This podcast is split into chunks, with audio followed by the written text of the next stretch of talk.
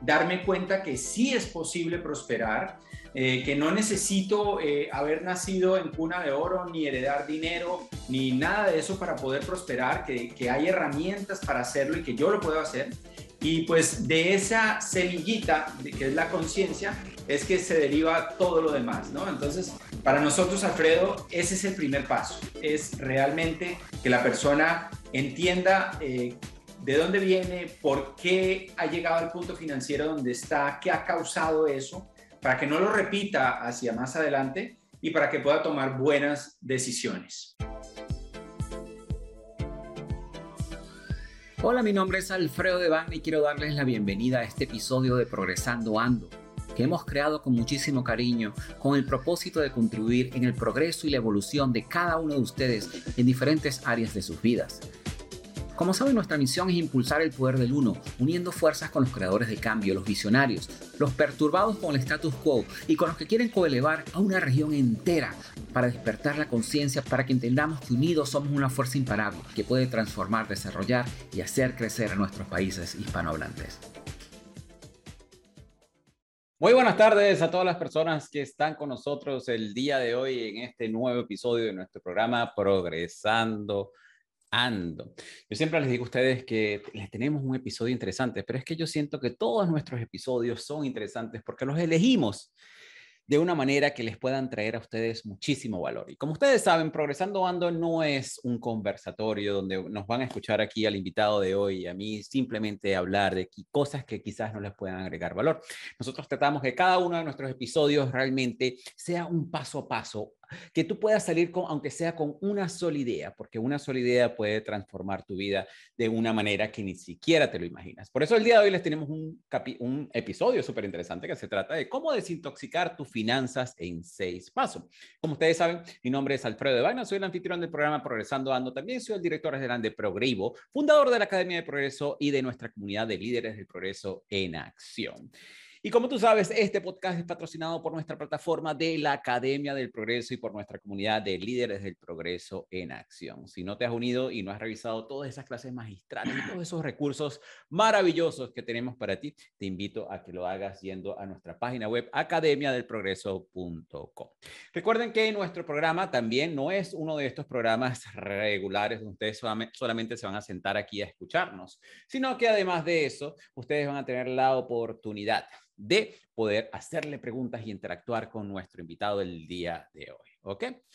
El tema de hoy, como les decía, es un tema bien interesante. Es cómo desintoxicar eh, las finanzas en seis pasos. Y para eso me encantaría contarles una historia que a mí me impactó cuando la escuché hace muchísimos años.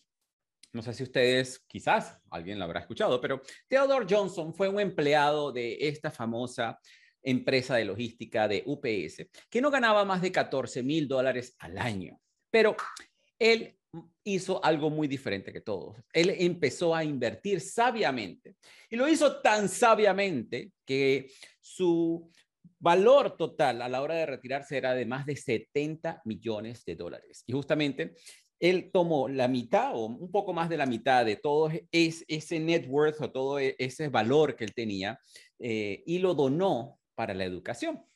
Cuando yo escuché su historia por primera vez, lo hice leyendo uno de los libros de Anthony Robbins. Eso me dio a mí muchísima esperanza, porque me hizo sentir que si un empleado que está ganando un salario medio, como lo estaba haciendo Teodor, puede llegar a generar una fortuna, solamente si, lo, si aprendes de algo que es muy interesante, que vamos a hablar el día de hoy, que es de inteligencia financiera.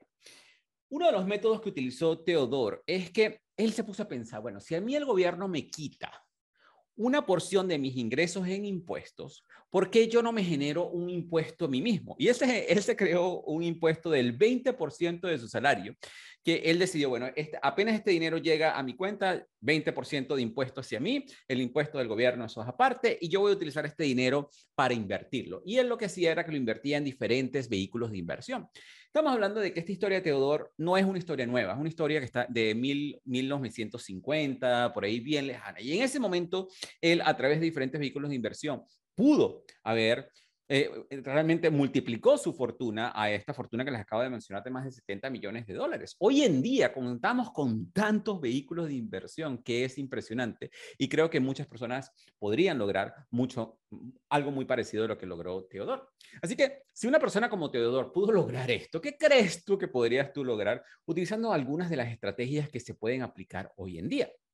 Pero para eso es muy importante hacer un proceso, que es curarte de una enfermedad que describe nuestro invitado el, día de hoy, que es de esa intoxicación financiera.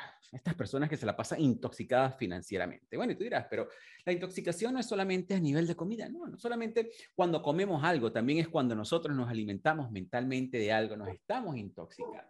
Y es a través de una desintoxicación financiera que vamos a poder lograr todo esto que estamos hablando el día de hoy. Así que para mí es un placer presentarles a nuestro creador de cambio, nuestro visionario, nuestro perturbado con el status quo y que está trabajando para coelevar a toda una región, Fernando Palacio.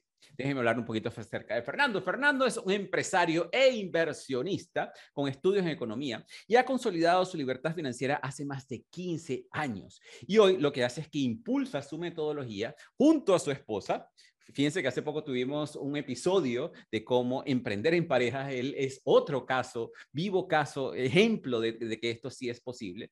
Y junto a ella escribió el bestseller del cual vamos a estar hablando un poco el día de hoy, que se llama Detox Financiero. Así que con esto, Fernando, me encantaría darte la bienvenida el día de hoy a nuestro programa Progresando Ando.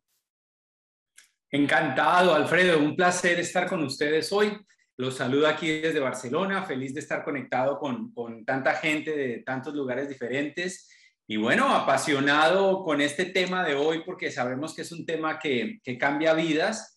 Eh, con mi esposa Cata, como bien lo decías, llevamos más de 15 años eh, trabajando con personas el tema de finanzas personales, el tema de finanzas en pareja.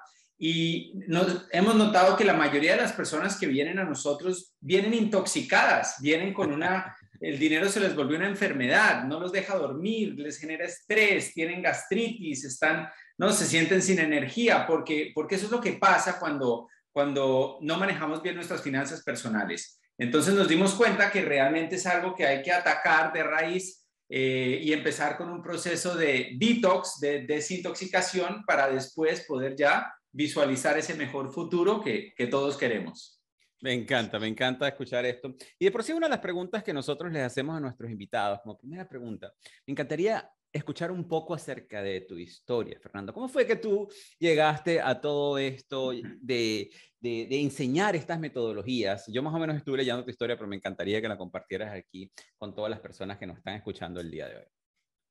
Bueno, no, encantado. Pues mira, yo vengo de una familia donde vi a mi papá trabajar toda su vida persiguiendo el dinero. Eh, esforzarse mucho, sacrificarse, no tenía tiempo para su familia, pensaba que algún día se iba a jubilar y después de 40 años trabajando se enfermó, le dio un tumor cerebral y pues duró apenas un par de años más y nunca pudo disfrutar de todo ese trabajo intenso que hizo a lo largo de toda su vida. Así que desde muy niño yo pensé que debía buscar alternativas, debía aprender a generar ingresos, debía emprender, debía eh, aprender a invertir mi dinero para poder crear activos que me dieran libertad financiera, lo que mi padre nunca tuvo. Entonces fui muy inquieto, desde a los 21 años ya tenía una empresa andando, a los 25 años pude dejar mi trabajo con el triple ingresos, de lo que me producía, trabajando en un banco en la mesa de dinero en la bolsa, y ya mi empresa me daba tres veces más. Y unos años después me di cuenta que muchos amigos nuestros y colegas, aunque ganaban bien, no tenían buenos hábitos financieros y desperdiciaban el dinero, no construían activos y era increíble, ¿no? Gente con, altos salarios, pero que no habían construido nada. En ese momento fue que con mi esposa Cata dijimos, no, vamos a enseñarle a nuestros amigos primero qué es lo que hemos hecho, cómo hemos podido construir eh, activos por medio de inversiones, cómo hemos manejado el dinero. Y empezamos con un pequeño grupo de familia y amigos pero bueno, se empezó a, ¿no? a rodar la, eh, el rumor y venía más gente y nos pedía asesoría. Eh, terminamos haciendo talleres financieros y hace unos eh, cuatro o cinco años, Cata empezó con la cuenta de coach financiero en Instagram. Eso es coach Raya al Piso Financiero, coach-financiero, y todos los días posteamos, ¿no? ella se encarga de, de postear todos los días tips financieros eh, gratuitos, así fue como comenzamos hace años, y bueno, eso ahora eh, desenlazó en libros, en talleres, en mentorías, en, cosas mucho más sofisticadas. Pero ese fue el inicio, o sea, poderle ayudar a la gente que queríamos eh, a que mejoraran sus finanzas porque sabíamos que eso iba a impactar ampliamente sus vidas. Yo estoy seguro que las personas que nos están escuchando de hoy definitivamente se pueden identificar de una manera u otra con esta historia que nos acabas de contar. Porque no solamente tus padres, también yo creo que mis padres, uno de los errores más grandes que quizás cometieron fue no haberse instruido financieramente, porque en ese tiempo no te enseñaban esas cosas. En la escuela no te lo enseñaban, en ningún lado te lo enseñaban. Y siempre, eh, y creo que eso es una de las cosas que nosotros estamos tratando de justamente arreglar en esta nueva generación, que anteriormente nuestros padres, nuestros abuelos no tenían esa educación financiera, de saber de que la vida va más allá de simplemente estudiar, ganar un salario y retirarse y vivir de una pensión. La vida va muchísimo más allá, pero esa era la mentalidad que se mantenía en esos tiempos y por eso tus padres, mis padres, y yo creo que los padres de muchísimas de las personas que están aquí, los padres de Dave que está en Facebook, de Edgar que también está en Facebook también, o de Simena que se encuentra aquí con nosotros en Zoom, de Alberto, de Vero, de Maggie, quizás pasaron por lo mismo. Y justamente por eso es que estas historias son tan importantes, porque nos damos cuenta de que realmente quizás vivíamos en patrones que anteriormente nos limitaban y que quizás nos pueden estar afectando en este momento y que nosotros sí podemos hacer algo al respecto y tener el poder de cambiarlo, ¿no? Y que de eso se trata. Pero hay una parte de la historia que estaba esperando que me contaras acá que me pareció súper interesante porque nosotros compartimos a un gran maestro que ya tú me vas a decir quién es, para, pues, me, encanta que puedas mencionar esa parte de la historia. Cuando estabas en este estadio y de repente viste una persona que estaba repartiendo unas cositas por ahí en una mesa, en una mesa, eh, entregando algunos folletos algunas cosas. Cuéntanos un poco esa historia.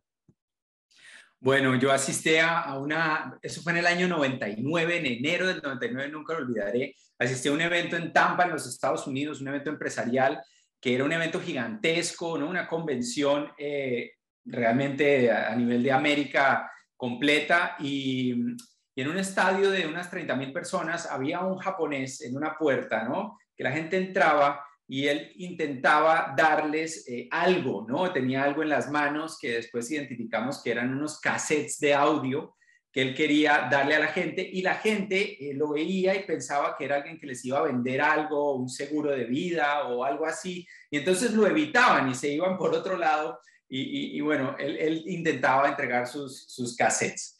Eh, tarde en la noche, casi a medianoche, eh, llamaron como uno de los oradores a el señor Robert Kiyosaki y pues era este señor japonesito que estaba repartiendo sus cassettes y que nadie le quería recibir. Y sí, fue, fue impresionante escucharlo. Para mí, eh, yo creo que pocas personas han tenido, mencionaste a Tony Robbins, ha sido otro de mis grandes maestros, pero, pero creo que pocas personas como Kiyosaki han tenido el impacto en mi visión financiera eh, y comenzó ese día, ¿no? Yo me acuerdo que fuimos con un grupo de amigos y salimos locos después de escucharlo a comprar todo el material en su stand y pues claro, ya no había nada, ¿no? Nos perdimos la oportunidad cuando nos lo querían regalar, no lo recibimos y después no había nada. Pero bueno, no pasó nada. Después en el aeropuerto empezamos a leer, a conseguir los libros, los juegos y claro, ha sido absolutamente transformador. A mí esa historia, la verdad, que, que, me causó mucha gracia, porque justamente a veces quizás no nos damos cuenta de, de, quién son esas personas que pueden llegar a transformar nuestra vida y que de una manera el universo nos las presenta. Yo digo que muchas de las personas que nos pueden estar escuchando hoy solamente necesitan una idea, algo que les cambie la visión y de ahí los lleve a crear un plan, un plan de acción que fue lo que te llevó a ti y lo que, lo que llevó a tu, a tu esposa también a hacer todo lo que están haciendo el, el día de hoy. Y que definitivamente Robert Kiyosaki es una de estas personas que ha transformado la vida financiera de muchísimas personas. Yo, al igual que tú, también me he consumido la mayoría de sus libros, todos sus libros me los he consumido, porque definitivamente era una de las cosas que yo siento que, a mí me hacía falta, era esa parte de esa educación financiera, en qué, cómo invertir. Y de ahí más adelante me fui e invertí en otras personas, en Tony Robbins, en T. Harv en, otras, en, en nuestros grandes maestros que realmente han transformado la vida de muchísima gente alrededor del mundo, ¿no? Entonces, me parece súper interesante porque la mayoría de, de, todos tus, de, todas las prácticas y metodologías, vienen de todo ese conocimiento, pero aplicados, aplicados desde el punto de vista y sobre todo también adaptados a una región, porque algo que pasa muchísimo, que también he visto, que si tú no vives en los Estados Unidos, si no has tenido eh, una exposición a esa cultura, cómo se manejan las cosas allá, cuando tú tomas un conocimiento de allá y lo tratas de aplicar acá, quizás no te funcione de la misma manera, pero cuando existen personas como tú, como yo, que hemos aprendido de esas personas y venimos y lo aplicamos y lo adaptamos aquí a lo que es el mercado, ya la, cosa cambia, ¿no? Y eso es lo que tú has hecho y es una de las cosas que te llevó a ti y a tu esposa a crear este libro Detox Financiero, ¿no? Del cual vamos a estar conversando el, el día de hoy. Y en este libro tú tienes 16 pasos, pero nosotros obviamente no vamos a recorrer los 16 pasos yo escogí como seis de los seis, seis de los 16 que tienen más sentido con respecto a lo que es el tema de hoy. Y, tú divides el libro en, en, en, tres partes, que son tres partes muy interesantes que, eh, que siguen ciertos patrones que creo que eh, llevan a las personas realmente a tomar control de sus finanzas. En la primera parte tú lo llamas una nueva conciencia financiera. Cuéntanos un poco por qué tú llamaste a esa parte una nueva conciencia financiera y por qué es importante tener una nueva conciencia financiera antes de que nos vayamos a cada uno de los pasos. Bueno, porque realmente lo primero que tiene que cambiar es el ser, lo primero que tiene que cambiar es la conciencia. Mucha gente llega donde nosotros y nos dice, ¿qué hago? ¿No? Buscando un método, un paso, un dos, tres para hacer las cosas. Y claro, le podemos enseñar el método detox para pagar sus deudas, pero si no cambia lo que lleva dentro, eh, y, no, y por ejemplo, si es una persona que es adicta a las deudas, pues no importa lo que haga, va a terminar nuevamente endeudado, ¿no? Porque hay, hay que ir a la raíz. Y lo primero es tomar conciencia, tomar conciencia de que muchas de las cosas que nos enseñaron eh, sobre las finanzas no son verdad, el problema no es lo que no sabemos, el problema es lo que sabemos que no nos ayuda, que no es cierto, que, nos dijo eh, con la mejor intención nuestra familia o el profesor o lo que sea, pero la verdad ellos tampoco tenían los resultados financieros que, nosotros queríamos y nos llenaron la, la mente de información y de ideas que no nos ayudan. Entonces, hay que tomar una nueva conciencia, hay que darse cuenta, identificar esas ideas que no me están ayudando, esos valores, esas creencias, esos hábitos, eh, para desintoxicarme de ellos y después sembrar nuevas creencias, nuevas ideas, darme cuenta que sí es posible prosperar, eh, que no necesito eh, haber nacido en cuna de oro, ni heredar dinero, ni nada de eso para poder prosperar, que, que hay herramientas para hacerlo y que yo lo puedo hacer. Y pues de esa semillita, de, que es la conciencia, es que se deriva todo lo demás, ¿no? Entonces, para nosotros, Alfredo, ese es el primer paso, es realmente que la persona entienda eh, de dónde viene, por qué ha llegado al punto financiero donde está, qué ha causado eso, para que no lo repita hacia más adelante y para que pueda tomar buenas decisiones. qué interesante. Tú sabes, Fernando, que justamente una de, las frases que, que, anoté cuando estaba revisando tus materiales, cosas, fue eso, que lo que nos hace daño no es lo que sabemos, no es lo que no sabemos, lo que nos hace daño no es lo que no sabemos, es lo que sabemos que no es verdad. y la verdad que me pareció súper interesante porque es verdad.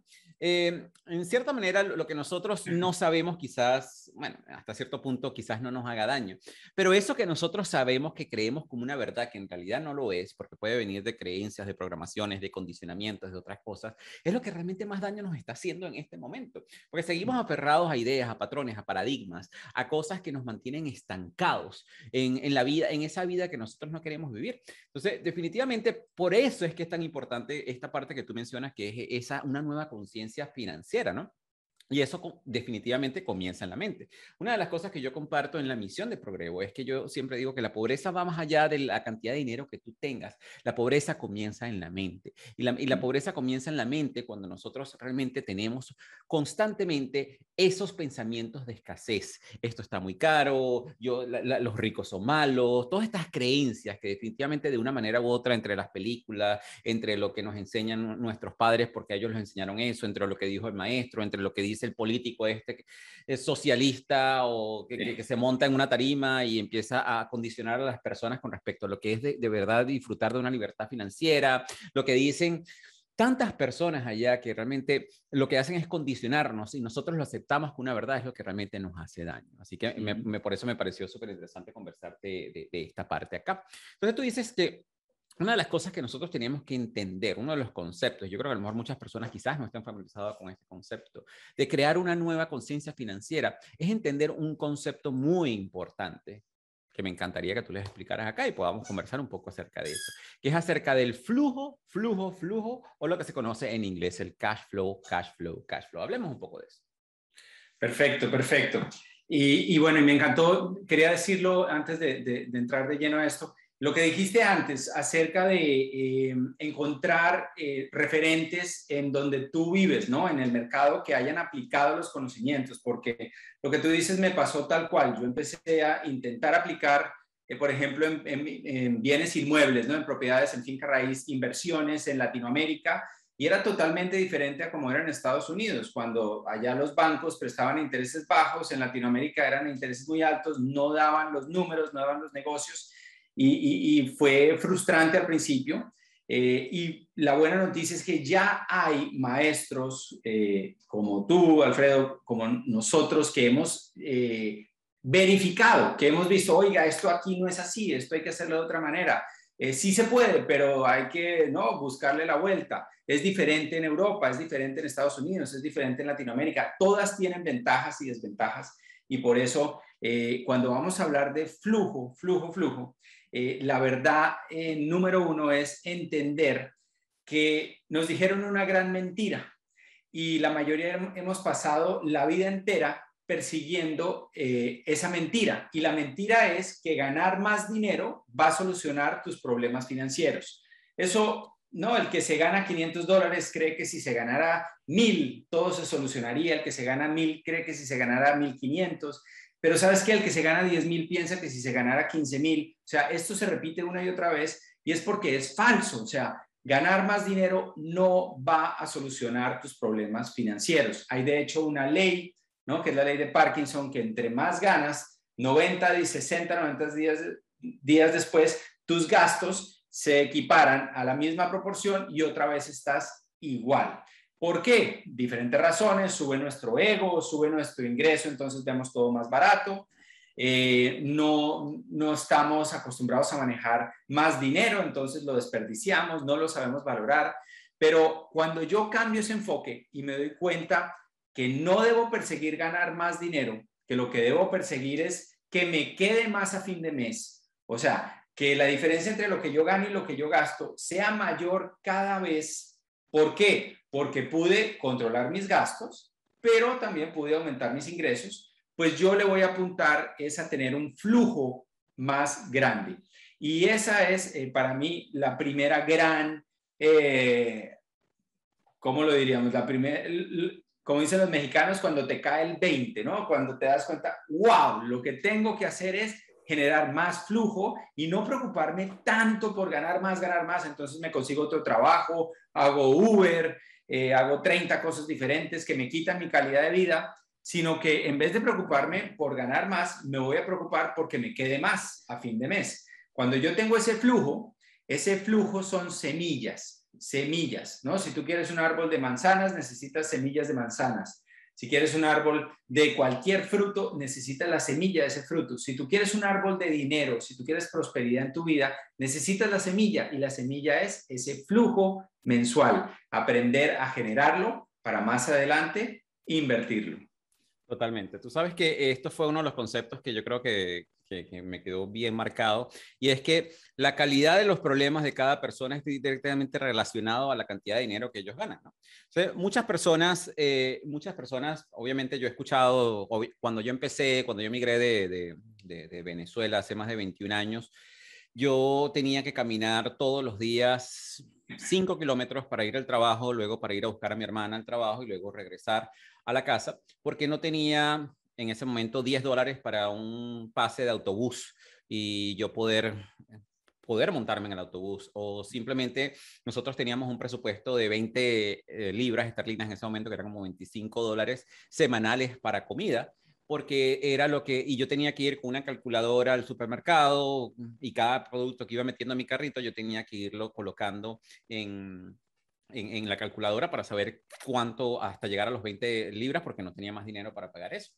Entonces, eso obviamente lo que me llevó a mí fue justamente entender que en ese momento yo estaba ganando una cierta cantidad de dinero y que yo lo que hice fue poder primero estudiar cuáles eran mis gastos y yo tenía varias deudas que pagar, teníamos varias deudas que pagar y cómo yo podía hacer para dejar un dinero adicional para yo ir pagando mis deudas y también para ir ahorrando, ¿no? En ese momento, obviamente, 8 libras era mucho dinero para mí, 20 libras era mucho dinero para mí. Y, luego con el tiempo que fui ganando dinero, que fui invirtiendo, que supe manejar el dinero de una manera diferente, hoy en día escucho personas decir, no, lo que pasa es que las deudas de las tarjetas de crédito me están hundiendo. ¿Y cuáles son tus deudas de tarjeta de crédito? Bueno, no, yo debo 1.500 dólares en tarjeta de crédito, 3.000 dólares en tarjeta de crédito, 5.000 dólares en tarjeta de crédito.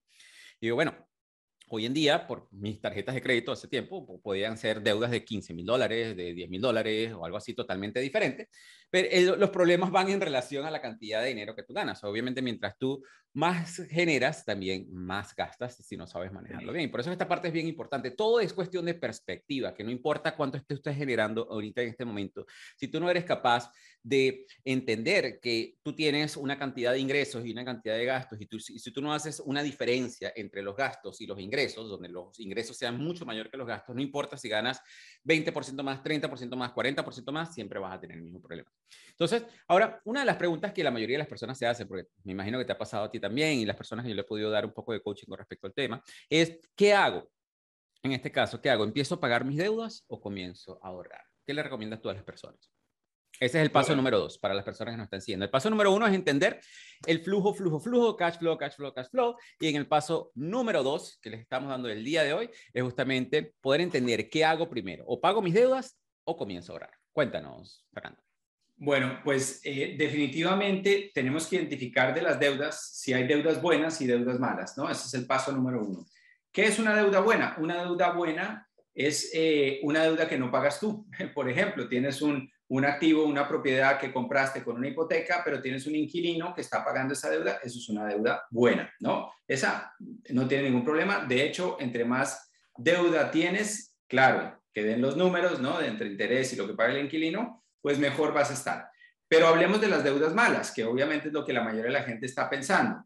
¿Qué es una deuda mala? Una deuda mala es una deuda que pagas tú y que además probablemente compraste algo que va perdiendo su valor en el tiempo, como un automóvil, como cualquier cosa que hayas pagado con tu tarjeta de crédito. Entonces, lo que nosotros le recomendamos a la, gente para atacar este tema de las deudas es, número uno, organízalas, ¿no? Organízate bien, o sea, ¿qué le debes?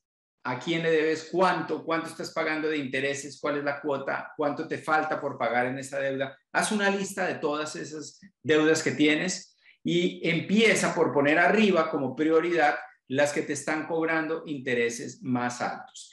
Esta pregunta que tú me haces, Alfredo, eh, es curioso porque se podría responder de una manera matemática muy sencillo, ¿no? Y, sería la siguiente, sería, bueno, ¿cuánto te cobran de interés por tus deudas? Ah, pues me están cobrando un 8%, ¿vale? Y si tú ahorras, inviertes, ¿qué rentabilidad le puedes sacar a ese dinero? No, pues no conozco nada que me dé más de un 2%. Bueno, pues entonces en ese caso mejor paga tus deudas, ¿no? Que te quitan un 8 al mes porque apenas le vas a sacar un 2%. Ahora, si tú tienes habilidades para invertir y tú sabes sacarle a tu dinero, ¿no? Eh, repetidamente a través del tiempo, de una forma sostenible, rentabilidades del 10, 15, 20% y tus deudas son del 8, pues puede ser mejor que Claro, que sigas pagando tus deudas, no atrasarte, pero que empieces a, hacer inversiones. Lo que pasa es que las deudas tienen un componente emocional muy fuerte, ¿no? Y la, y la mayoría de las personas eh, los tiene amarrados emocionalmente lo que le deben a tal sitio que, le, que lo llaman a cobrar, etc. Entonces, ¿qué recomendamos nosotros? Mira, sal de todas las deudas que te estén cobrando intereses abusivos. Eso depende de tu país, ¿no? Por ejemplo, aquí en Europa, en Estados Unidos, un interés por encima del 5%, 7% eh, puede considerarse abusivo y tú puedes eh, verlo como una prioridad salir de esa deuda. En Latinoamérica, los bancos prestan más caro, pues un interés abusivo normalmente es más de lo que te puede cobrar una, hipoteca, ¿no? Un, 12% o algo así. Entonces, eh, ¿cómo es el método que nosotros enseñamos? Después de organizar todas tus deudas, ver cuánto interés estás pagando, comienza por liberarte de todas esas deudas eh, con intereses abusivos. Cuando ya te queden deudas, pero que no tengan intereses abusivos, empieza a ahorrar con miras a inversión, sigue pagando tus deudas, pero continúa ahorrando. Y simultáneamente eh, intenta, ¿no? Busca formas de elevar tus ingresos, de crear flujos adicionales para seguir eliminando esas deudas hasta que no tengas deudas malas, ¿no? Porque realmente no tienen ninguna eh, función positiva en nuestra vida las deudas malas. Excelente, excelente. Y de verdad yo creo que esto es algo que, que, debemos clarificarlo muy bien a las personas, porque a mí también me ha hecho muchísimo la pregunta. Ah, ¿que hay deudas buenas y deudas malas? Sí, totalmente, deudas buenas y deudas malas. Y, y, definitivamente lo que va a marcar la diferencia entre una y la otra es que si, si, tú tienes una deuda, esa deuda te está generando ingresos, es una deuda buena. Si esa deuda te está generando gastos, es una deuda mala. Ok, entonces ahí es donde tú marcas la diferencia.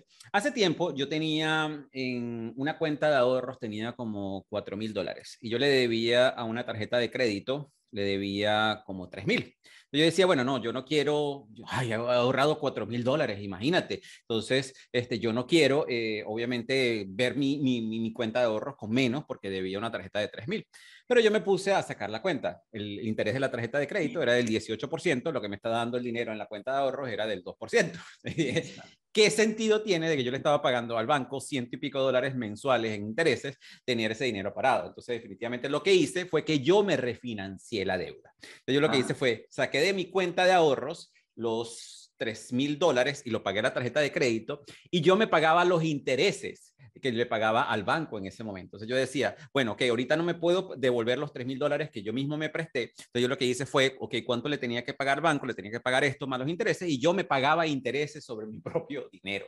Entonces una de las maneras como de, de, de repensar todo esto de las deudas. Y que definitivamente si tú te vas a meter en una deuda, por ejemplo, en una hipoteca o en, algo que te va a llevar a invertir dinero, por ejemplo, obviamente si tienes el conocimiento y tú dices, bueno, me voy a meter en una línea de crédito de 10 mil dólares porque eh, la línea de crédito me cobra el 12% de interés pero ahorita puedo invertir en este vehículo de inversión que es en, en, acciones o en criptomonedas o en este o, en, este emprendimiento que me va a dar un 20, 25% de ingresos, definitivamente es algo que puedes hacer. Entonces ahí es donde empiezas a, a, a manejar estas prioridades si pagas tus deudas o empiezas a ahorrar.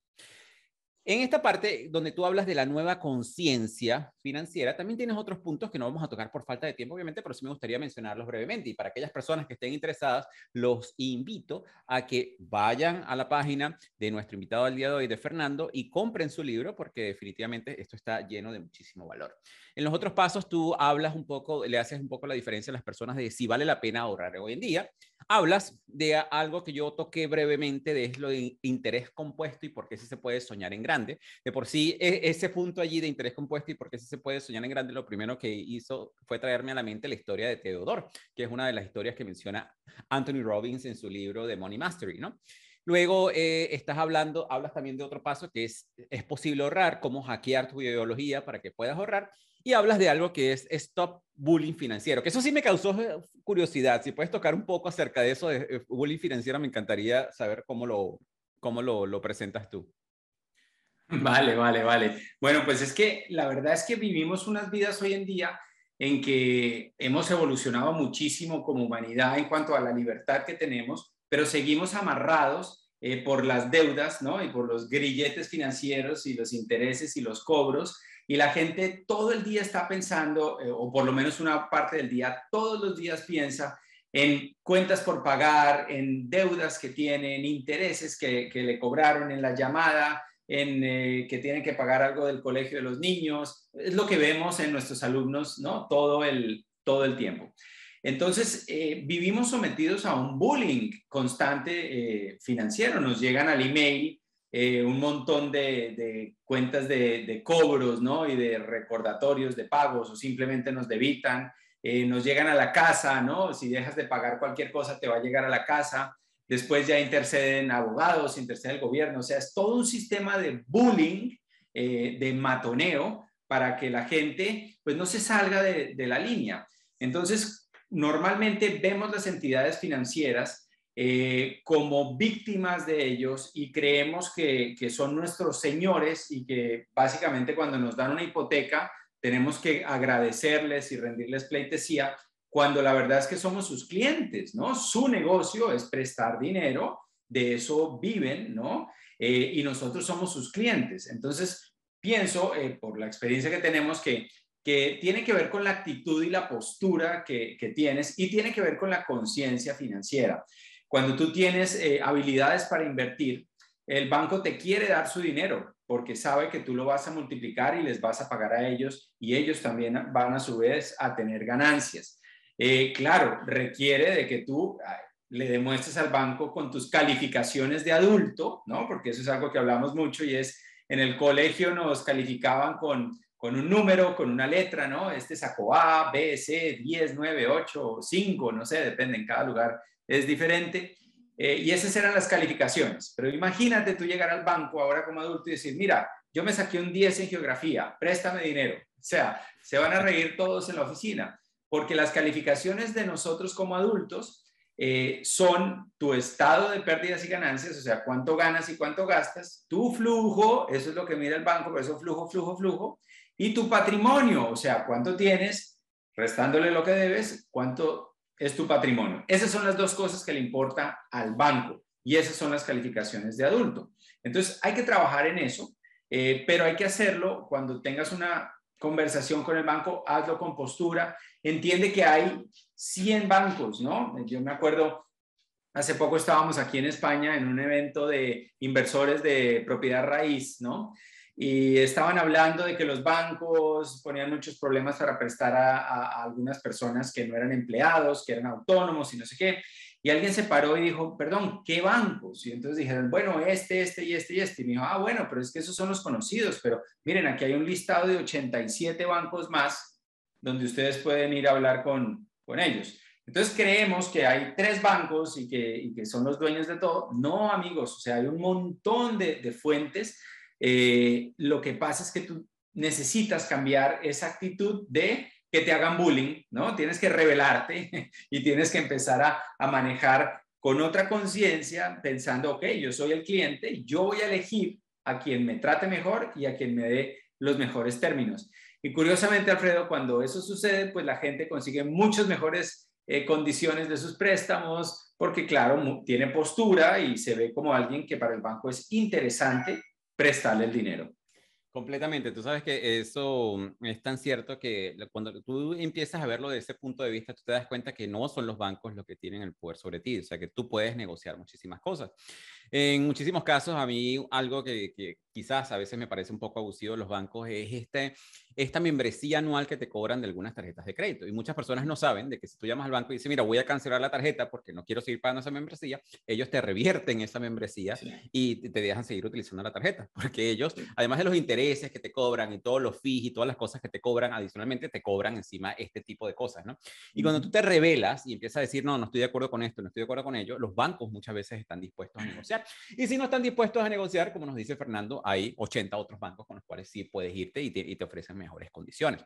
En la segunda parte de, tu libro de detox financiero, tú hablas de que luego de que hemos tomado una nueva conciencia financiera, que es muy importante, trabajar la parte de la mente y saber de lo que somos capaces de, de, lograr y de hacer y de todo eso, hablas de empezar a tomar el control. Yo creo que esta parte es súper interesante, ¿no? Porque definitivamente Tú mencionabas al principio, y esto yo eh, también lo, lo, lo mencioné en, en, otros lives que hemos tenido con la organización de Alfio Bardola, que hay eh, eh, lo que se habla es que la parte de estrategia sí es muy importante. Ajá, ¿en qué moneda puedo invertir? Ajá, ¿en qué eh, acciones puedo invertir? ¿Qué bienes inmuebles puedo invertir? Pero no se trata de la estrategia. Si tú no has generado esa nueva conciencia financiera, es muy difícil de que tú puedas tomar el control de tus finanzas. Entonces, por eso siempre tú vas a ver que cualquier persona que sepa de finanzas, lo primero que va a trabajar en ti son cuáles son tus creencias y cuáles son esas cosas que pueden estar bloqueando tu eh, abundancia como tú la mereces. Entonces, luego de que tú lo has hecho, pasas a tomar el control de tu finanzas. Y aquí uno de los pasos de, los cinco que tienes en, esta parte eh, que elegí es abajo los gastos y la magia de crear un flujo positivo, que aquí ya conversamos un poco con respecto a eso, pero hablemos un poco más detallado con respecto a esto. Perfecto, pues mira, hay, siete habilidades del dinero eh, básicas que, los que son unos cracks financieros, los maestros, las han dominado las siete, ¿no?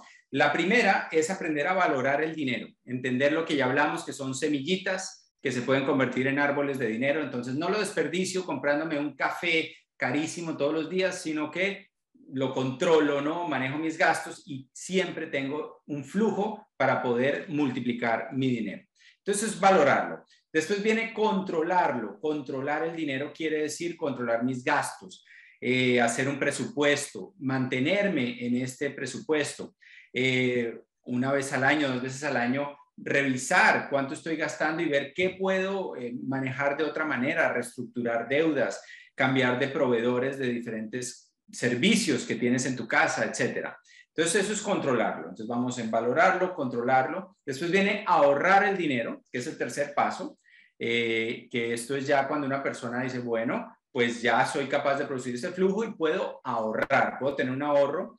Eh, tú hablabas, Alfredo, del 20%, eso es un excelente número. Eh, todos los expertos recomiendan mínimo el 10% para comenzar, pero para empezar, o sea, ya, ya si yo estoy en serio eh, y, tengo un plan financiero, debo apuntarle a más, debo apuntarle al 20 o más, ¿no? Eh, ahorrar el dinero es el número 3 de los 7 pasos. Después viene invertirlo, el cuarto paso, que es aprender a invertirlo, aprender a ser inteligente con esos flujos. Y esto es súper importante porque en últimas la inteligencia financiera se va a reducir a qué tan bien usas ese dinero que te queda cada mes. El quinto es producirlo, aprender a crear múltiples fuentes de ingreso.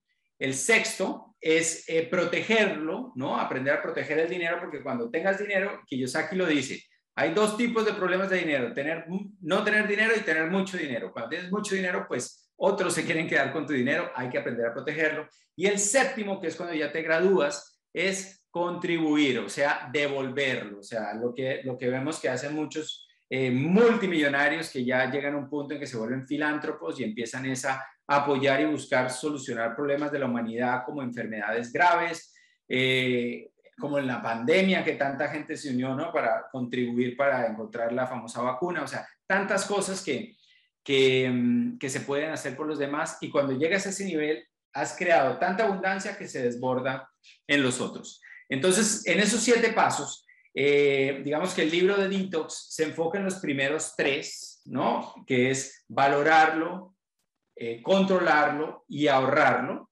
Algo de producirlo, porque sí, estimulamos que la gente busque más fuentes de, ingreso.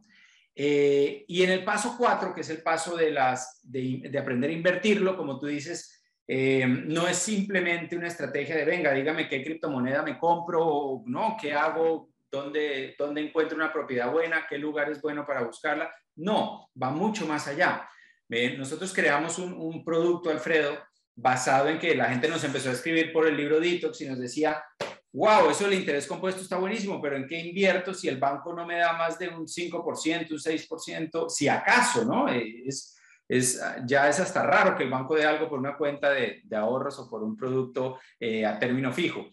Entonces nos empezaron a escribir y decían, ¿dónde consigo buenas rentabilidades? Pues creamos un producto eh, que se llama la mentoría de inversiones, Toda la información está en coachfinanciero.net para eso, para, para enseñar a la gente, número uno, a estructurar un plan financiero que tenga diferentes objetivos, objetivos de seguridad, seguridad para mí, para mi familia, para mi retiro, para mi salud, que tenga objetivos de rentabilidad, comprar activos que me generen más renta, como pueden ser los bienes inmuebles y otros productos que, que, que ofrece también la bolsa y que se pueden conseguir.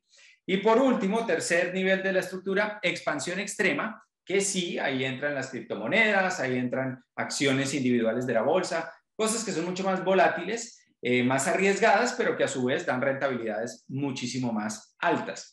Entonces, en esta mentoría llevamos a la gente a, que entienda su situación, a que entienda que eh, la pregunta que no se puede responder es, oiga, Fernando, tengo 10 mil dólares, ¿en qué los invierto? esa pregunta no se puede responder porque depende de muchas cosas, depende de, si tienes familia, de qué edad tienes, de si tienes un airbag financiero, ¿no? Estás protegido ante cualquier eventualidad y tienes ahí un colchón, nosotros lo llamamos un airbag que te proteja.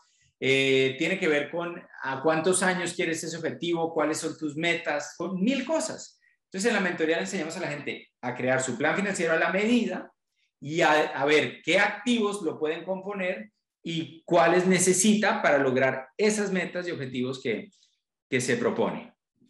Wow. Sabes que una de las cosas que, que, es bien interesante es, eso que tocabas de mencionar, que muchas personas lo que buscan y por eso es que terminan perdiendo tanto dinero. Es decir, bueno, ahorita tengo 5 mil dólares que puedo invertir, ¿en qué puedo invertir? Entonces empiezan a buscar consejos en internet o el amiguito le da el consejo, compra esta criptomoneda, compra esto, compra aquello, invierten esos 5 mil dólares completos y por no tener conocimiento del vehículo en el cual están invirtiendo, lo pierden todo.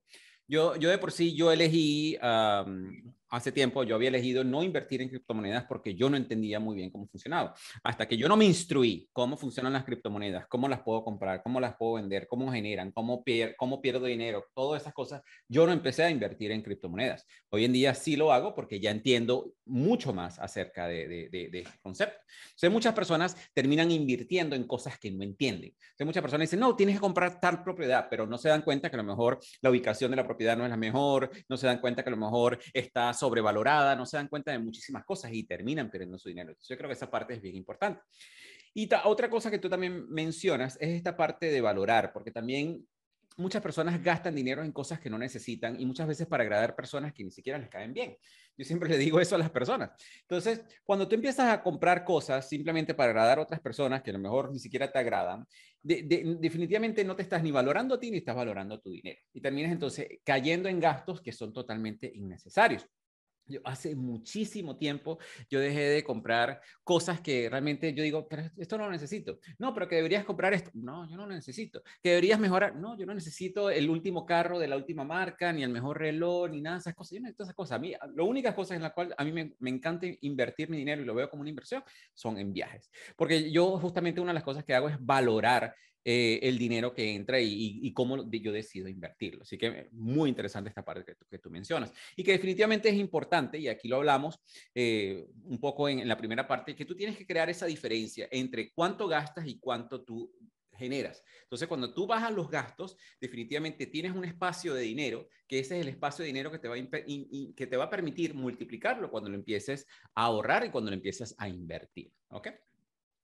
Uno de los pasos que yo había escogido también aquí era la parte del flujo libertador de, de las deudas malas, pero yo creo que ya nosotros hablamos un poco y tú tocaste un poco ese tema, que es poder identificar cuáles son esas deudas que te están generando intereses abusivos y empezar a disminuirlo. Pero hay un punto de estos cinco que tú tienes acá en tu, en tu libro, que es monetizar, monetizar tu consumo y apropiarte del dinero de todos modos. Háblanos un poco acerca de eso. Bueno, pues es que hay modelos de, negocios hoy eh, que nos permiten empezar a reducir gastos, eh, básicamente monetizando el consumo. Eso es algo que empezamos a ver eh, de manera masiva a través de diferentes aplicaciones ¿no? que, podemos tener en el, en, el, en el, móvil, en el celular. Eh, la famosa economía colaborativa que busca que las personas consuman de una manera diferente. y hoy en día una de esas cosas que podemos monetizar, así como un día YouTube nos dijo, hey, monetiza tus videos. Antes la gente subía videos gratis y era feliz porque alguien veía sus videos y de pronto nos dijeron, pues te vamos a pagar dinero porque mucha gente vea tus videos y, mucha gente se volvió profesional en eso y nació una nueva eh, profesión que es eh, absolutamente rentable. Pues hay compañías eh, de comercio social, de social commerce es como se llama el concepto, que hacen eso Tú tienes una membresía de esas compañías, eh, consumes productos que de todas formas comprarías en otro lugar, pero de lo que tú pagas por esos productos, primero los compras a precio mayorista y segundo, hay un porcentaje que regresa a ti. Entonces estás monetizando algo que de todas formas harías. ¿no? La mejor forma de entenderlo es, siempre hemos oído eh, que hoy hay que revaluarlo, pero que de cierta forma es conocimiento popular que es mejor ser dueño de tu casa que pagar alquiler, porque cuando tú pagas alquiler, después de 30 años de pagar alquiler, no tienes nada, en cambio, si eres dueño de tu casa, pues después de 30 años eh, tienes tu casa.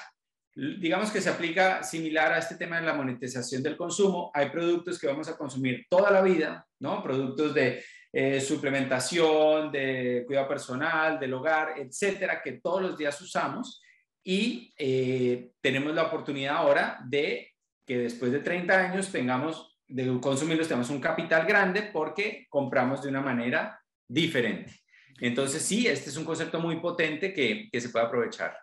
Y tú sabes que eh, otra estrategia que también yo utilizo muchísimo, que yo le recomiendo muchísimo a las personas, es que tú puedes utilizar muchos de esos vehículos que te dan los bancos a tu favor. Ellos lo utilizan como para que tú eh, te pongas la soga al cuello, pero si tú eres inteligente financieramente, tú eres capaz de utilizar esos vehículos a favor tuyo y en contra del banco en cierta manera.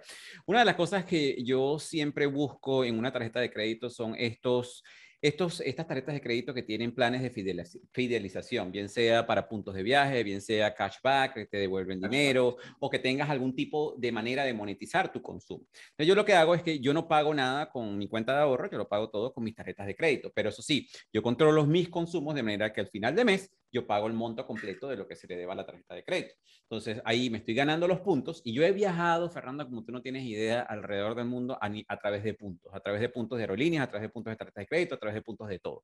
Y me he quedado en los mejores hoteles a nivel de puntos. Entonces yo creo que eso es una manera también de poder monetizar tu consumo. Luego de que hemos bajado lo que son los gastos y empezamos a monetizar tu consumo, tú tienes en esta parte de tomar el control, tienes otras cosas que son muy interesantes para las personas que nos están escuchando y quieran saber un poco más. De nuevo, los invitamos a que vayan a ver el, y a leer el libro de, de, Fernando, es la reestructuración de deudas y refinanciar bajo tus propios términos. Esos son puntos muy importantes. Utiliza las refinanciaciones a tu favor. La otra es lo que es la economía colaborativa, que no es tener, sino es el beneficio o la experiencia. Y como les había mencionado anteriormente, lo que es el flujo libertador, que es el detox de las deudas malas. Luego, en la tercera parte, tenemos algo que tú llamas el prosperidad limitada, ¿no? Que aquí es cuando ya tú controlaste todo lo que es la parte, y generaste la nueva conciencia financiera, tomas el control de tus finanzas y empiezas a generar esta prosperidad. Uno de los puntos que tú tienes allí es aumentar los ingresos. En este punto, cuando, hay una, cuando una persona necesita cubrir una deuda o necesita hacer algo con respecto a sus finanzas, yo siempre le he dicho, yo me imagino que tú también lo comentas con, con las personas a las cuales tú les haces mentorías, que hay dos maneras de poder generar ese dinero adicional. O cortas tus gastos o aumentas tus ingresos. La manera más fácil es definitivamente cortar tus gastos, pero también es una manera muy limitativa. Definitivamente tienes que cortar todos esos gastos que no sean eh, esenciales. O sea, si ese café de 5 dólares o esa salida a los restaurantes todas las semanas que te está costando 100 dólares adicionales al mes, todas esas cosas definitivamente las puedes cortar y, vas, y, te vas a sentir mucho mejor. Pero cuando empiezas a cortar gastos esenciales, entonces ahí es cuando ya tu, calidad de vida empieza a desmejorarse y es cuando empiezas, como quien dice, a, a, odiar el proceso, ¿no? Ahí es cuando las personas empiezan a, odiar, a odiar ese proceso. Entonces ahí es cuando tienes la oportunidad de empezar a aumentar tus ingresos. Pero tú, tú comentas que en esta parte de la prosperidad limitada, el momento de aumentar tus ingresos. Háblanos un poco más acerca de eso. Sí, totalmente. Y de hecho, nosotros todos los consejos que damos en el libro, ninguno desmejora la calidad de vida. O sea, no creemos en ser tacaños, no creemos ¿no? en vivir una vida eh, donde estoy dándole a, mi familia menos de lo que se merece, para nada. O sea, todos los consejos que, que damos de controlar los gastos eh, tienen que ver con simplemente usar la inteligencia para seguir viviendo de la misma manera, vivir bien, eh, pero creando más flujo. Y como tú dices, Alfredo, sí, llega un punto en donde yo ya no puedo bajar más sin eh, desmejorar la vida mía y, de mis familiares.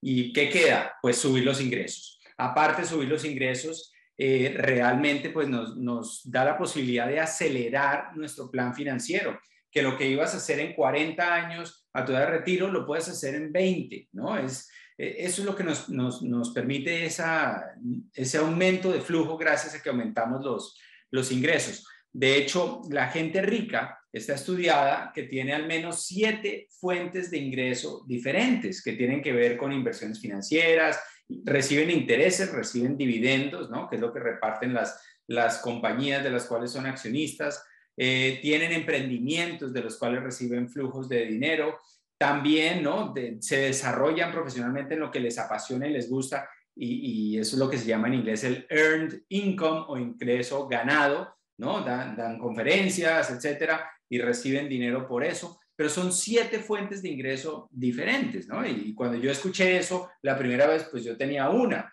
Entonces dije, wow, ¿ya qué les voy a conseguir siete? Pero sí es posible, existen, existe todas las, las hoy en día las formas de, hacerlo. Ganancias de capital, hay muchas eh, inversiones y emprendimientos que te pueden permitir hacerlo. Entonces quisimos cubrir en esa parte del libro eh, simplemente para dejar en los lectores la semilla de que de que hay opciones, de que es posible. Claro, cada lector tiene que meterse de lleno a investigar. Y hablamos de, emprendimiento inmobiliario, por ejemplo, que es una opción muy interesante. Em, hay personas aquí en Europa que están haciendo mucho, además de su trabajo, hacen algo que se llama rent to rent, que es que alquilan una propiedad y después la subalquilan eh, por habitaciones o para estudiantes o lo que sea, y eso les está generando 800 mil dólares extra al mes por cada propiedad con la que hacen eso. Eh, emprendimiento en negocios de social commerce también se puede hacer. Em, Internet nos, nos da la posibilidad de que seamos también eh, profesores, de que enseñemos algo que nosotros dominamos, que seamos mentores, pero claro, ahí hago un llamado a que sea algo que realmente tú hayas verificado, ¿no? Porque lo que más y más nos damos cuenta es que la gente no quiere eh, seguir personas que simplemente aprendieron un conocimiento y lo están repitiendo, sino que quieren seguir personas que aprendieron conocimiento, lo aplicaron, tuvieron experiencias de vida, resultados y ahora pueden devolverle a la gente y decirle, ok, Y eso, y eso se liga con lo que hablaste al principio, Alfredo, eh, de, lo valioso que es una persona que aprendió algo, tal vez de un mentor como Robert Kiyosaki o, como Tony Robbins, lo aplicó en su lugar donde vive, ¿no? En diferentes lugares. En nuestro caso lo hemos hecho en Estados Unidos, en Europa y en Colombia. Y ahora podemos decirles, ok, mira, esto aquí no funciona, aquí sí, aquí tal cosa. ¿Por qué? Porque está la experiencia. Entonces, Claro, hoy, hoy te, permite eh, el Internet y, todos estos medios sociales para que tú te conviertas en, en, mentor. Y yo he encantado de aprender de ti. O sea, si tú sabes algo que quiero aprender, yo encantado de aprender porque ese es el mundo en el que vivimos. Completamente, completamente.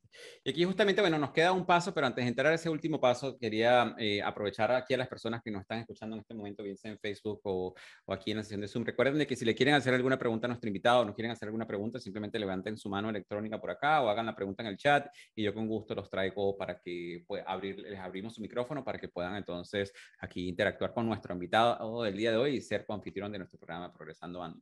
Tenemos una sección aquí súper interesante, Fernando, que son cinco preguntas, preguntas para que me contestes rápidamente y conocer un poco más de ti. A ver, ¿cuál fue el libro que transformó tu vida? Hmm. Eh, Poder sin límites de Tony Robbins. Poder sin límites, me encanta. Algo que muchas personas puedan pensar de ti, pero que están totalmente equivocados que soy huercojólico. Muchos creen que yo, yo solo, no, muchos me ven demasiado activo, demasiado energético y la verdad es que todo lo contrario. Yo amo pasear al perro con calma, yo amo estar en la hamaca, yo amo leer, yo amo tener mi espacio y mi tiempo y estar con mi esposa el mayor tiempo posible. Me encanta. excelente, excelente. ¿Cuál ha sido tu mayor error a nivel de finanzas?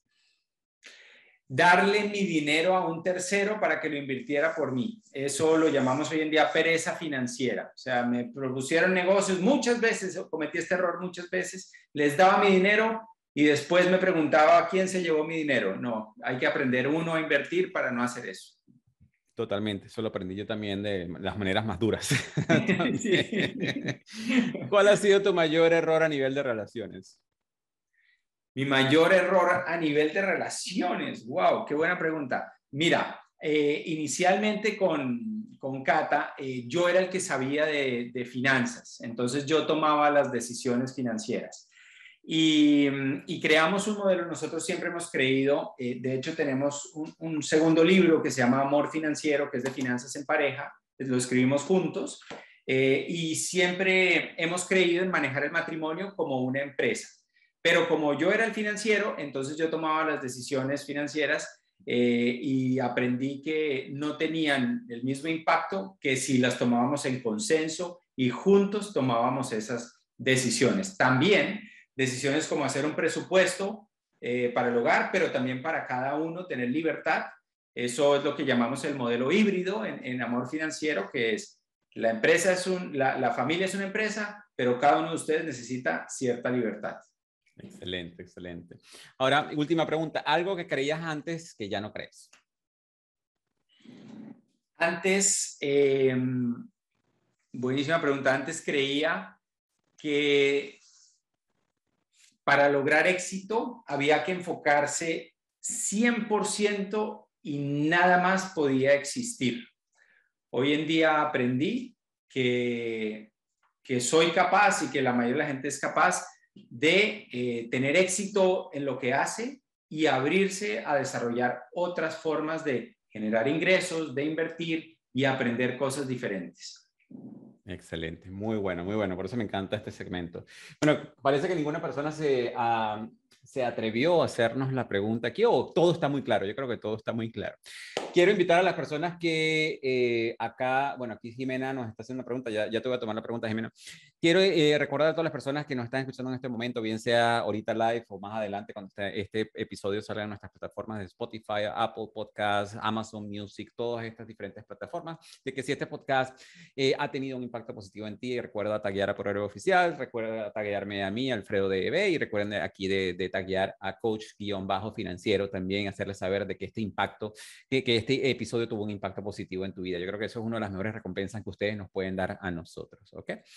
Recuerden de, ah, bueno, eso es ya de, último. Ahora, sí, en, el último paso, realmente tú mencionaste ya brevemente lo que son algunos vehículos que se pueden utilizar para aumentar los ingresos. Mencionaste el network marketing, una de las cosas que cómo puedes utilizar tus redes sociales también para monetizar, las inversiones inmobiliarias, definitivamente, eh, eh, monetizar tu conocimiento a través de algo que hayas aprendido, aplicado en tu vida, eh, hayas generado algún tipo de resultado positivo y que puedas enseñar.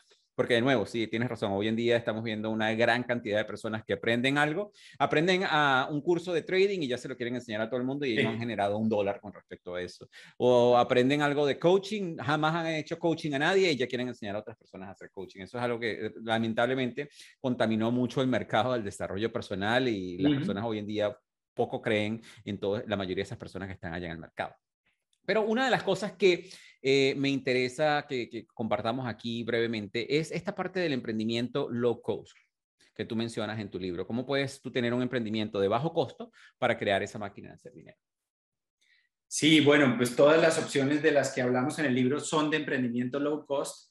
Eh, hoy en día los negocios nos permiten que cualquier persona emprenda sin necesidad de tener un capital de hecho, las historias de éxito, ¿no? Tipo Mark Zuckerberg, que empezó, ¿no? Desde, su habitación en la universidad con Facebook, eh, están por todas partes. Y, la mayoría de la gente, irónicamente, aún no ha emprendido porque todavía sigue pensando que necesita tener mucho capital para emprender o que necesita dejar su trabajo y, y, arriesgarlo todo por su emprendimiento. Cuando hoy tenemos diferentes modelos de negocios, eh, que ya hemos hablado de varios de ellos, eh, en diferentes sectores que te permiten emprender, además de tu trabajo, además de lo que hagas, y empezar a generar múltiples fuentes de ingreso. Entonces, la pandemia, eh, creo yo, ha sido eh, especialmente dura con la gente que tenía inversiones grandes, ¿no? Con, los negocios tradicionales, con los restaurantes, con las tiendas, etcétera, que tenían el local y tenían toda esta, esta parafernalia alrededor de su negocio los, han castigado especialmente los últimos 18 meses, mientras que la gente que tenía un emprendimiento low cost, eh, de bajo costo, fue muy hábil y, muy rápida en moverse hacia Internet, en maximizar los recursos y como no tenía una inversión grande ni una nómina enorme de empleados detrás, pues pudo sobrevivir y no solo eso, muchos están prosperando de una manera impresionante. Entonces, ese es el modelo de negocios que se acopla al mundo de hoy, un emprendimiento low cost. Excelente. Mira, por aquí tenemos una, una de las personas que está participando en el, episodio de hoy. Ya le voy a pedir que eh, libere su micrófono. Adelante, Jimena, haz esta pregunta aquí a nuestro invitado del día de hoy. Bienvenido a nuestro programa Progresando.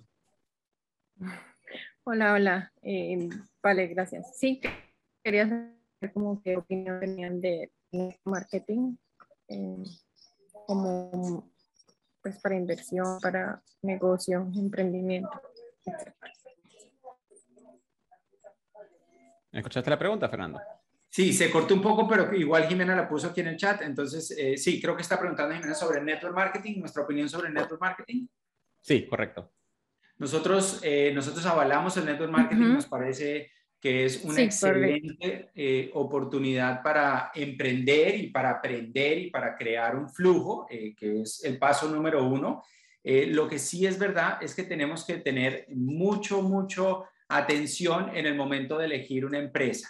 Em, siempre recomendamos que la empresa sea una empresa con tradición, que sea una empresa que se ha demostrado en el tiempo, que, que tiene líneas de productos que hacen sentido, que no son cosas extrañas, sino que es algo que uno normalmente compraría en otro lado porque es algo que uno usa y que hace parte de las, los gremios y las asociaciones en los diferentes países, eh, las entidades eh, ¿no? que, que, que respaldan y que son reconocidas porque hemos visto también una proliferación de muchos negocios que, que se disfrazan de network marketing, pero resultan ser eh, pirámides que lo que hacen es que pues se llevan el dinero de mucha gente, de, muchos incautos. Entonces, la respuesta en resumen es sí, eh, definitivamente sí, es una gran oportunidad para aprender, para crear flujo, para emprender, eh, pero hay que hacerlo con el socio correcto y hay que investigar muy bien, no solo la compañía, sino el equipo con el que te estás asociando. Completamente. De por sí, para complementar ese punto, em, yo siempre le recomiendo a las personas que hay diferentes maneras de emprender. O sea, tú puedes tomar la ruta más difícil o puedes tomar la ruta más rápida y fácil. La, ruta, la ruta más difícil sería tú mismo crear un producto, inventar algo o desarrollar un producto desde cero, crear un equipo, promocionarlo, hacer el mercadeo, todas esas cosas. Esa es la ruta que, bueno, yo he tomado en varias oportunidades y tiene sus retos, tiene también todo lo que son sus beneficios también. También está la, parte de simplemente es vender e impulsarse de una persona o una empresa que ya tenga un producto. Entonces, de aquí viene todo lo que es el network marketing y también algo que se conoce como el marketing de afiliados. Es también tomar un producto que alguien esté vendiendo activamente y que tenga buenos resultados y tú promocionarlo y monetizar de esa manera. Así que, y, eh, yo creo que eso es una, una de, de las ventajas que nos da hoy en día el Internet, que Jimena, tú puedes estar en cualquier país, puedes estar en Colombia, en Venezuela, donde tú quieras y tú puedes hacerle esa venta a cualquier persona alrededor del mundo no, existen fronteras con respecto a eso. Y puedes impulsarte a través de un producto que no es tuyo y que tú no eres la persona que tienes que hacer el delivery, que tú no tienes que hacer la entrega, el servicio al cliente, las devoluciones, cobrar, eh, llevar las finanzas, sino simplemente tú lo vendes, ganas una comisión por eso y sigues monetizando con otros productos. Recuerden de que sin acción no hay progreso, sin progreso no hay evolución. Hoy estuvimos hablando de los seis pasos para poder desintoxicarte financieramente, pero lo dividimos en tres partes. La primera parte es tomar una nueva conciencia financiera, recordar esta diferencia del flujo, flujo, flujo, cash flow, cash flow, cash flow, cash flow, donde tienes que hacer una gran diferencia entre lo que ganas y lo que gastas. Parece muy básico, pero muchas personas no lo entienden y que definitivamente eh, tienes que tomar la decisión si quieres empezar a pagar tus deudas o comenzar a ahorrar en base a lo que te comentamos el día de hoy. La segunda parte es tomar el control de tus finanzas, es bajar los gastos y definitivamente crear un flujo positivo de dinero y también monetizar tu consumo a través de los diferentes vehículos que les comentamos el día de hoy. Y la tercera parte es empezar a generar una prosperidad limitada, aumentar tus ingresos a través de diferentes vehículos que pueden ser el emprendimiento, locos, el network marketing, las inversiones inmobiliarias, el emprendimiento también y monetizar tu conocimiento. Aquí tenemos otra pregunta que nos hacen desde Facebook, que nos dicen, eh, ¿recomiendas consolidar las deudas de las tarjetas de crédito? Pues si te dan mejores condiciones, definitivamente sí. Eso es parte del capítulo de reestructuración de deudas eh, y aplica no solo a tarjetas de crédito, a cualquier deuda, a hipotecas, a, cualquier deuda. Y es que si tienes a, a, otro banco que te está ofreciendo comprar la cartera con mejores condiciones a las que tienes, adelante, por supuesto que sí. Y que definitivamente estén pendientes de estos bancos que ofrecen los financiamientos al 0% por una cantidad de meses limitados. Si puedes tomar ventaja de eso, es la mejor manera de consolidar las deudas, que, que, ellos te compran el saldo de otras tarjetas que te están cobrando mayores intereses por un tiempo limitado no te cobran intereses. Eso sí, lo que los bancos están apostando es que tú no pagues el dinero a tiempo porque entonces los intereses de ellos van a ser, en algunos casos pueden ser incluso más altos de los intereses que estabas tú pagando con otros bancos. Así que muchísimas gracias a todas las personas que se conectaron el día de hoy por la plataforma de Zoom, por la plataforma de Facebook, a las personas que nos van a estar escuchando más adelante en todas las diferentes plataformas. Fernando, quiero agradecerte de corazón por haber contribuido en nuestro programa el día de hoy. Unas palabras que les quieras decir a las personas antes de despedirte. Alfredo, mil gracias por la invitación. A mí me encanta hablar de estos temas porque sé el impacto que tiene en la vida de las personas.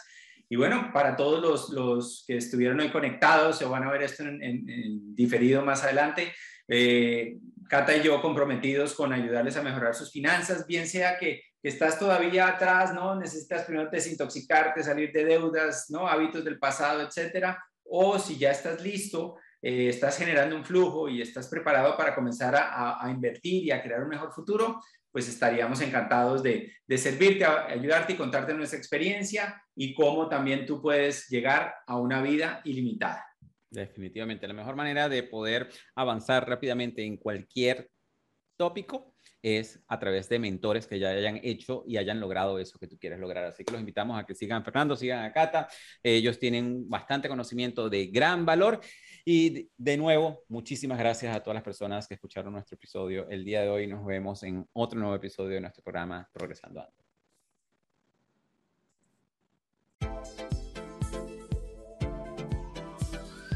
Y así hemos llegado al final de este interesante episodio de nuestro programa Progresando Ando. Te invitamos a visitar la página web de nuestro programa en la siguiente dirección, progresandoando.progrevo.com, donde encontrarás recursos gratuitos que hemos creado para ti, para contribuir en tu crecimiento personal. De igual manera, te invitamos a compartir este episodio con todas aquellas personas que tú sientas que puedan beneficiarse con este mensaje transformador para que juntos, a través del poder del uno, podamos elevar a todos nuestros hermanos y hermanas hispanohablantes.